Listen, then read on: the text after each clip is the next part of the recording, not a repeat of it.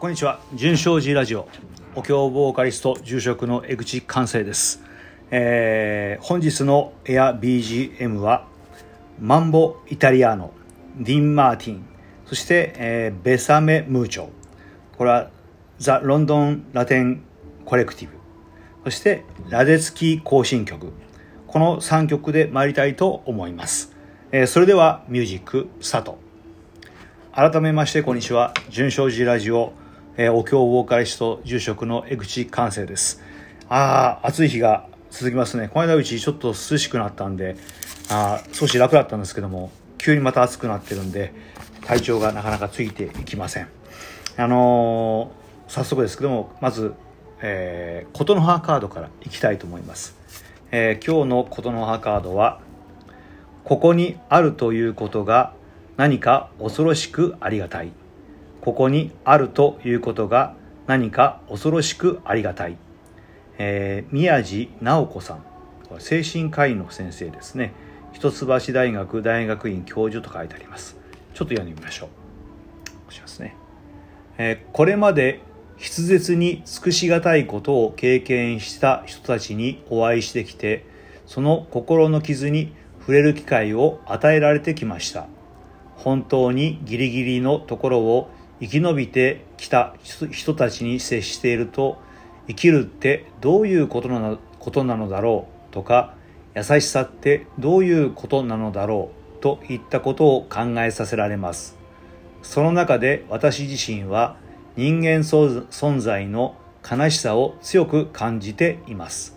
なぜこんなに苦しいことが人を襲うのかまた人と人が苦しめ合うのかといったことに悲しさを感じるのです。ただ一方でここにあるということが何か恐ろしくありがたいというか奇跡のようなことではないかとも思うのです。ああということですね。うん。全くうんおっしゃる通りですよね。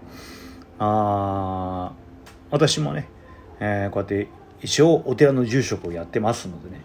そうするとやっぱりうん、まあ、近年多いのはねあ子供の頃にいじめにあってねうんそれがこうトラウマのようになってしまって未だそこから抜け出せないんだという人がおられたりねそのいじめの内容を聞いたりだとかあいうことあるとねやっぱりうんなんでだろうなと思うしうんなぜこんな思いをしてまで生きていかなきゃいけないんだろうなとかあ考えることってありますよね。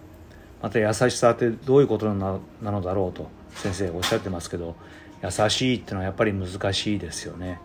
うんそういうこと考えていくとねあのーまあ本当に人間存在の悲しさを強く感じていますっておっしゃってあのお釈迦さんもやっぱりね人が存在しているということを小老病死という4つの句で表されますよね。えー句がこの生の本質であるというふうに捉えるわけでしょ。うーんまあ世の中今見てもね特にこの日本という国では本当に何かこうお互いお互いをねうーん足を引っ張り合って傷つけ合って何かその人を傷つけることで満足を得るようなことがあすごく当たり前のように起きてしまってますよね。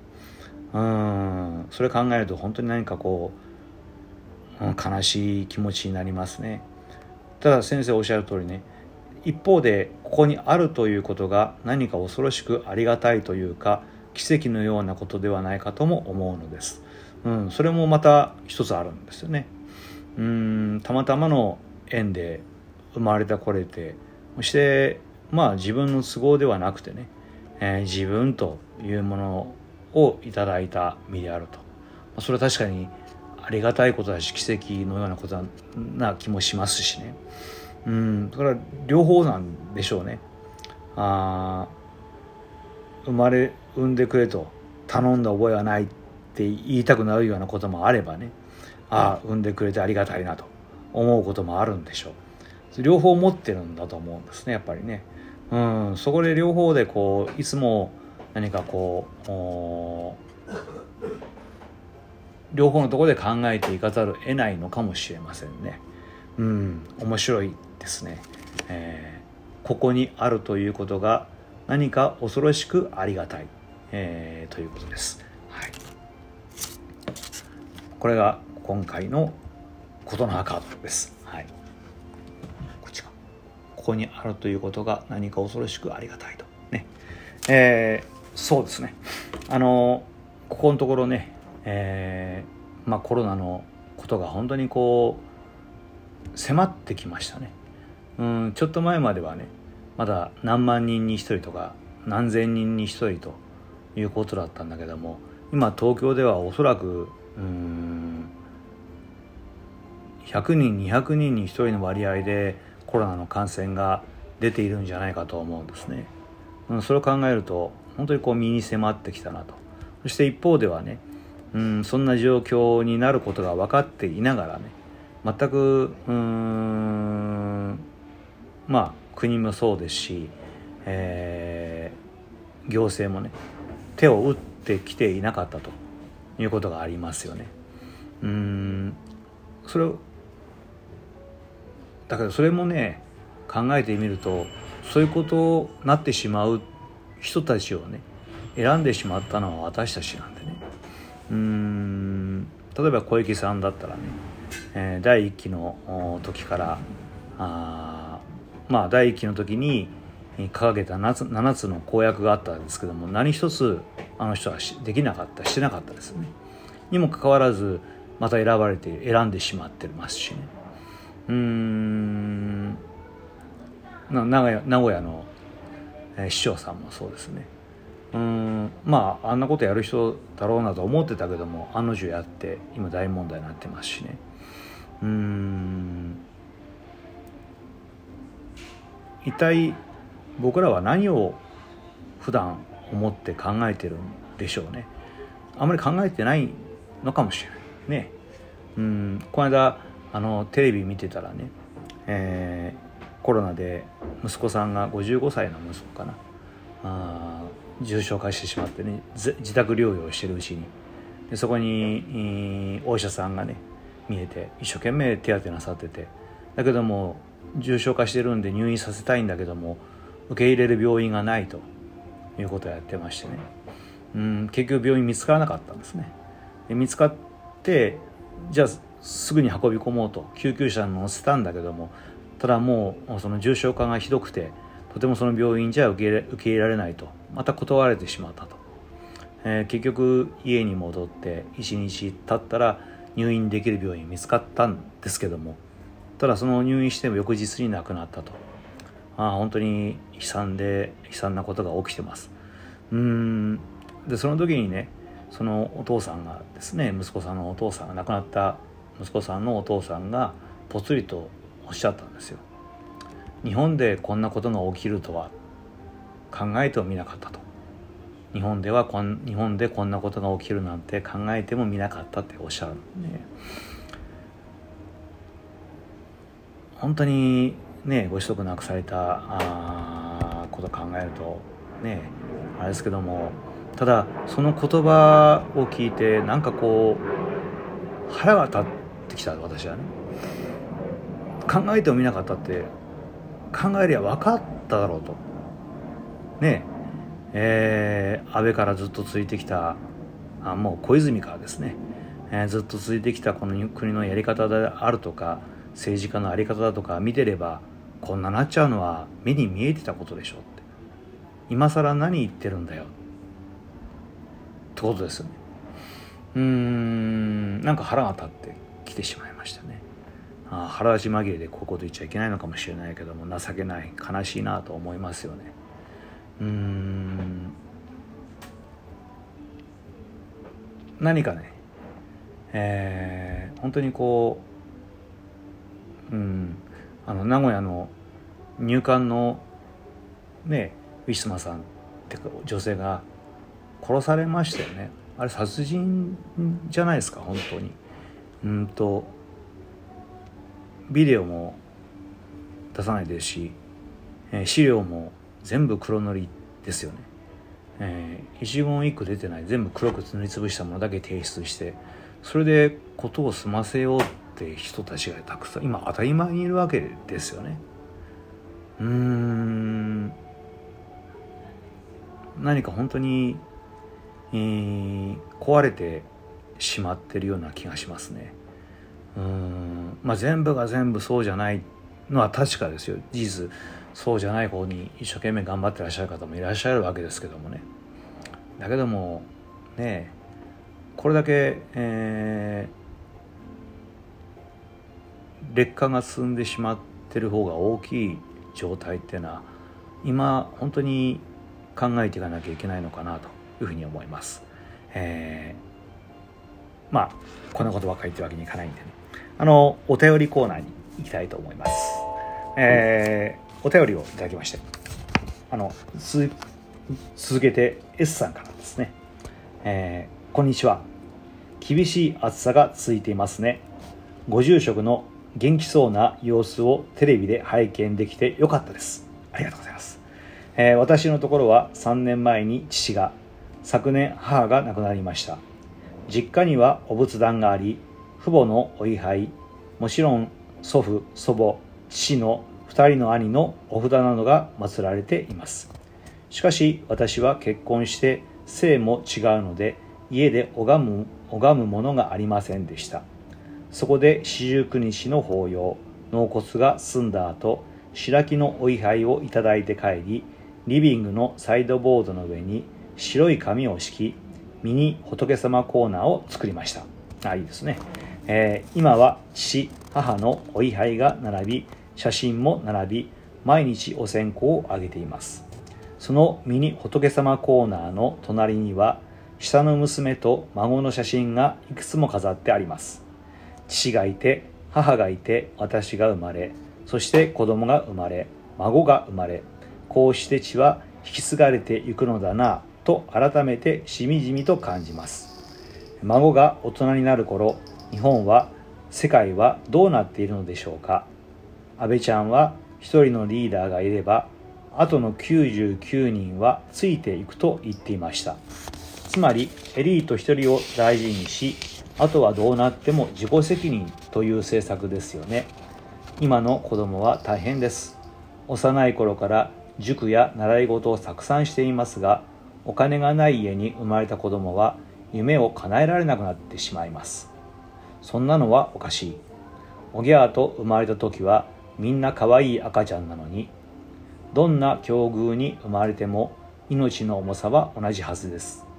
政治を変えなくては安倍ちゃん菅ちゃんは退場してもらいましょう。子供のため孫のためその先の子孫のためにも今声を上げないとおばあちゃん何してた？って孫やひ孫に笑われそうです、えー、エア BGM のリクエストをします。ラテツキ更新曲です。朝一朝一に聞くと元気とやる気が出る曲です。暑さ厳しき折ご住職もお体にはお気をつけて。はいありがとうございます。ああのラデツキ更新曲っていうんですね。私名前知らなかった、え曲はあ運動会やなんかで聞いたことがあるんで知ってました。あのたまたま YouTube で見てねあウィンフィルのニューイヤーコンサートかなんかでです。すごく面白かったです。あ指揮者ってこんな面白いことやるんだっていうぐらい面白い画像が流れてました。映像が。あぜひ皆さんもね、えー、ご覧いただければと思います。ありがとうございます、えー、そしてもう一通は短いですけども、いつもの師匠新田さんからいただきました。なんとなく好きな歌をリクエストします、えー、1曲目「ベサメムーチョ」えー、そして2曲目「マンボ・イタリアーノ」ありがとうございます。あベサメムーチョはねあの私ラテンの曲も好きなんであの、まあ、好きって言っても詳しくはないあのたくさんラテンの曲が入ってる CD はあるね。あその中にベサメムーチョ必ず入ってくるんです。うん。ベサメムーチョって言うとずっと僕は子供の頃から聴いてたあムード歌謡のねベサメムーチョパッと頭に思い浮かぶんだけども。あのまああれはあれであなるほどラテンなんだなって思いますしね。またあの改めてこのラテンのベサメムージを聞くとおおいいなって思いますね、えー、そして、えー、マンボイタリアーノ、まあ、これはマンボウですからね。本当にこう軽快なあものですね。で D マーティンのが YouTube で出てきました。D マーティンのマンボイタリア。なんかこういいですね。ああの男らしいというかいい声で、えー、こういう軽快な曲を歌うってのはなかなか面白いですね。うん、ああお便りにね、えー、S さんのお便りもありましたけども。本当に何かこう命というものがねうーん命は平等だとかね地球より重いんだっていう言葉が使いすぎちゃったのかもしれないですね。うーん不平で不平等ですからね今ね。平等なわけがないんでね。不平等うーんまたあ地球より重いか全然軽いですよね。うん軽くしか考えていませんよねうん今もう一回ねねそこのところも実感としてその言葉が受け止められるような風になっていかなきゃいけないんでしょうね。うん、そうしちゃったのは、まあ、軽くしちゃったのは僕らなんでね。うん、S さんのところにもありましたけどもやっぱり今声を上げないと自分の子供や孫がね、うん、偉い目に遭うのかなと。あそうそうそれで思い出したけどもこれインターネットの記事に出てたんですけどね。あの大学生の娘さんかな。お子さんがいらっしゃるお父さんがね。そのお子さんのバイトの時給を聞いてびっくりして腹を立てたと。いう記事が出てたんですよ。え時給840円ですね。うーんそれ読んでてふと思うまああのその記事っていうのは要するに日本の賃金が安すぎるって話なんでね労働の賃金が安すぎるって話なんだけども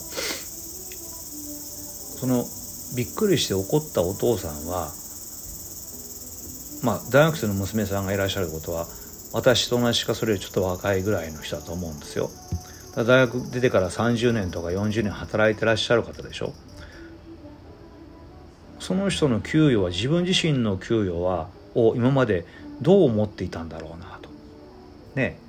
あバブルがあってバーッと上がっていってでそれがバブルがダメになってリーマンショックがあってしょうがない。下が下がり続けてもしょうがないと思ってたのかな。ね。またまあ係長課長部長っていうのかな。昇進していって給与上がっていったからあまり感じてなかったのかもしれませんしね。ただちょっと世界を見ればね日本の給与いかに物価が安すぎるかってことですよね。ニューヨークではラーメン1杯2000円から2500円とかね当たり前なんですよ。この間オリンピックに来た外国人がね、外国の人たちが日本のコンビニの弁当すごいって言ってるそれはそうですよね。物価が半分ですからね。あの僕ら500円で感覚として500円であるものが向こうでは1,000円で売ってるわけですから。400円のお弁当だったら向こうの人たちにしてみれば外国の人たちにしてみれば250円だからね。これ250円でこんないいもの食べられんの？って話でしょうか。ねそれ考えるとねうんどうなの？ね思いますよね。でそれはいずれ今度このそのバイトのお子さんのようにねお子さんやお孫さんに関わってくるんだと思うんですよ。ね低賃金。ってことはいずれ今度は今までと反対にね日本があ世界の工場国家になるんじゃないですか。中国の大企業だとかあここはもう労働賃金安いですからね。安く使えるんで人がね、えー、日本にそういう工場がいっぱいできていって。そしてそこで私たちはあ低賃金で働かなきゃいけなくなっていくんでしょうねきっとね。うん。まあそうすると日本人特有何が起きるかっていうとね、えー、派遣会社なんていうのはダンピングを行うでしょうきっと。うちならもっと安くできますよ。ね。やいやもっと安くしますよ。ね。ままた下がるそこからね。日本じゃ食っていけなく日本で稼いでも食っていけなくなっちゃうんで外国に今度出稼ぎに行かなきゃいけなくなるわけでしょ。ね今日本がやってる外国人の出稼ぎの労働者ねえ。ー、就業なんだっけ？支援だかなんだか知らないけどそういう名目で呼んできてそしてタコ部屋にぶち込んでね、えー、奴隷のようにして扱うと。ねやってるわけでしょ。でそこから逃げれば今度入管に捕まる。入管に捕まったらね人権ないですからね。ね。ウィシュマさんのように病気になっても何したってほほったまま殺されるわけですよ。そういうことを日本という国は今してるのね。その日本人が外国に出ていたらどうなるのか。ね。まあ早速タコ部屋に入れられるか。あ綺麗な若い子だったらあ売春組織に売り飛ばされるか。ね。えー、使い物にならない男の子だったら臓器売買に売り飛ばされるか。なるでしょ。だから逃げたら今度入管入管入ったと同じでしょ。ね。あ日本人か。ね。日本人は外国人にこういうことをしてきたんだ。なんでもう関係ないよ、ね。えー、病気になろうがないしはほっときゃいいじゃん。みたいななってきますよ。これはおそらくね私たちの子供や孫に背負わせるもんだと思うんですね今変えないと本当に、まあ、とりあえず自分の老後は OK だから自分の周りが OK だからっていうことだけで物考えのいい加減やめた方がいいですね。えー、もうちょっと自分の大きな周りを見ると世界を見るということを今からでも遅くないんでぜひしていただければなというふうに思っています。すげえ長くなってしまいました。えー、今日はこれで今日今日今日もあんまりいい話じゃないね。うん。もっと楽しい話ができればいいんだけどなかなか、うん、熱い姿勢もありますんで勘弁してください。また来週。ありがとうございました、えー、純正寺ラジオでは皆さんのご意見ご希望批判そしてお便りをまたリクエストを募集しております、えー、ぜひください。